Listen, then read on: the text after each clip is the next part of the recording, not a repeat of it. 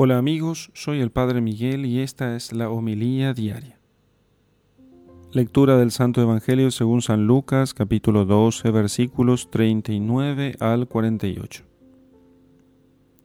En aquel tiempo dijo Jesús, Entendedlo bien, si el dueño de casa supiese a qué hora iba a venir el ladrón, no dejaría que le horadase en su casa Estad también vosotros preparados, porque cuando menos lo penséis, vendrá el Hijo del Hombre. Dijo Pedro, Señor, ¿dices esta parábola para nosotros o para todos? Respondió el Señor, ¿quién es pues el administrador fiel y prudente a quien el Señor pondrá al frente de su servidumbre para darles a su tiempo su ración conveniente? Dichoso aquel siervo a quien su Señor, al llegar, encuentre haciéndolo así. De verdad os digo que le pondrá al frente de toda su hacienda. Pero si aquel siervo se dice en su corazón, mi Señor tarda en venir, y se pone a golpear a los criados y a las criadas, a comer y a beber y a emborracharse, vendrá el Señor de aquel siervo el día que no espera y en el momento que no sabe, le castigará severamente y le señalará su suerte entre los infieles.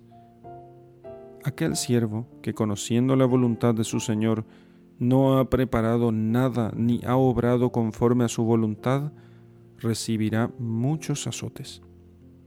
El que no la conoce y hace cosas que merecen azotes, recibirá pocos azotes. A quien se le dio mucho, se le reclamará mucho, y a quien se confió mucho, se le pedirá más. Palabra del Señor. Gloria a ti, Señor Jesús. Jesús, después de haber hablado sobre la necesidad de estar vigilantes, recibe esta pregunta de Pedro si se refería a ellos, a los más íntimos, o a todos. Y el Señor volvió a insistir en lo imprevisible del momento en que Dios nos llamará para rendir cuentas de la herencia que dejó en nuestras manos. Puede venir en la segunda vigilia o en la tercera, o sea, a cualquier hora, y más cuando el sueño es más profundo. Por otro lado, respondiendo a Pedro, señala que su enseñanza se dirige a todos.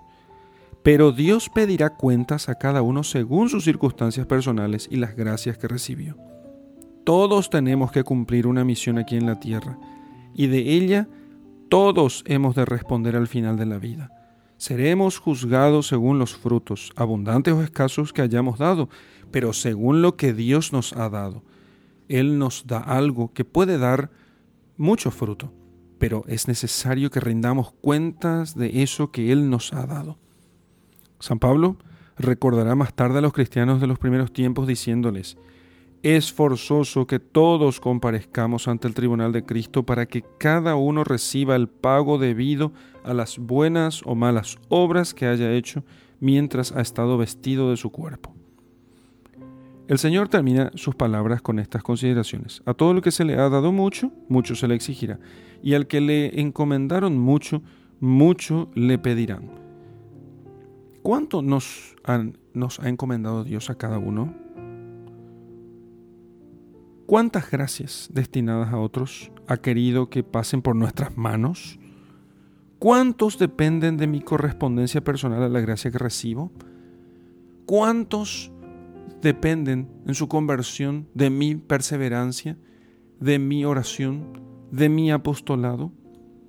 Este pasaje del Evangelio es una fortísima llamada a la responsabilidad, pues a todos se nos ha dado mucho, no poco cada uno, cada uno es como un soldado que Dios coloca para custodiar una parte de la fortaleza del universo.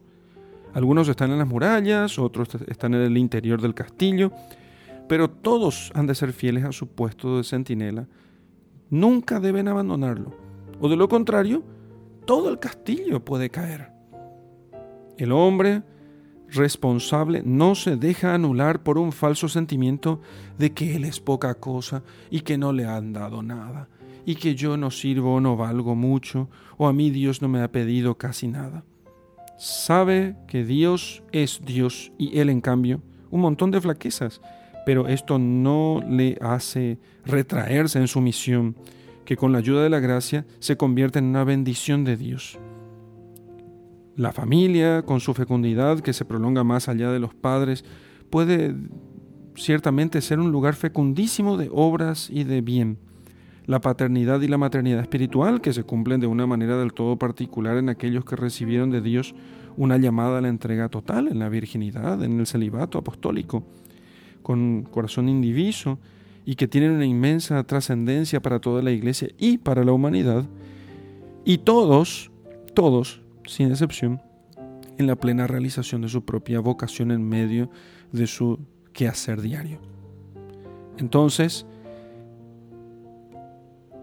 ¿es posible que comprendamos finalmente la grandeza de nuestra misión?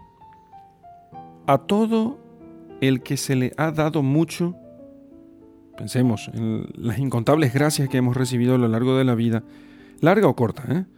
aquellas que conocimos palpablemente también, imagínense, esa infinidad de dones que nos son desconocidos. Todos aquellos bienes que habíamos de repartir a manos llenas, la alegría, la cordialidad, las ayudas pequeñas pero constantes, hoy hemos de meditar si nuestra vida es una verdadera respuesta a lo que Dios espera de nosotros. En esta parábola leemos que el Señor habla de un siervo irresponsable que tenía como justificación de su mala administración una idea falsa. Mi amo tarda en venir. El Señor ha llegado ya y está todos los días entre nosotros. Es a Él a quien en cada jornada dirigimos nuestra mirada para comportarnos como el Hijo delante de su Padre, como el amigo delante del amigo. Y cuando dentro de un tiempo no muy largo, al fin de la vida o al fin de la historia, le demos cuenta de la administración que hicimos de sus bienes, se llenará nuestro corazón de alegría al ver esa fila interminable de personas que con la gracia y nuestro empeño se acercaron a Él. Seamos fieles administradores de lo que el Señor nos ha dado, para, para gloria suya, salvación de los hombres y nuestra santificación. En el nombre del Padre, del Hijo y del Espíritu Santo. Amén.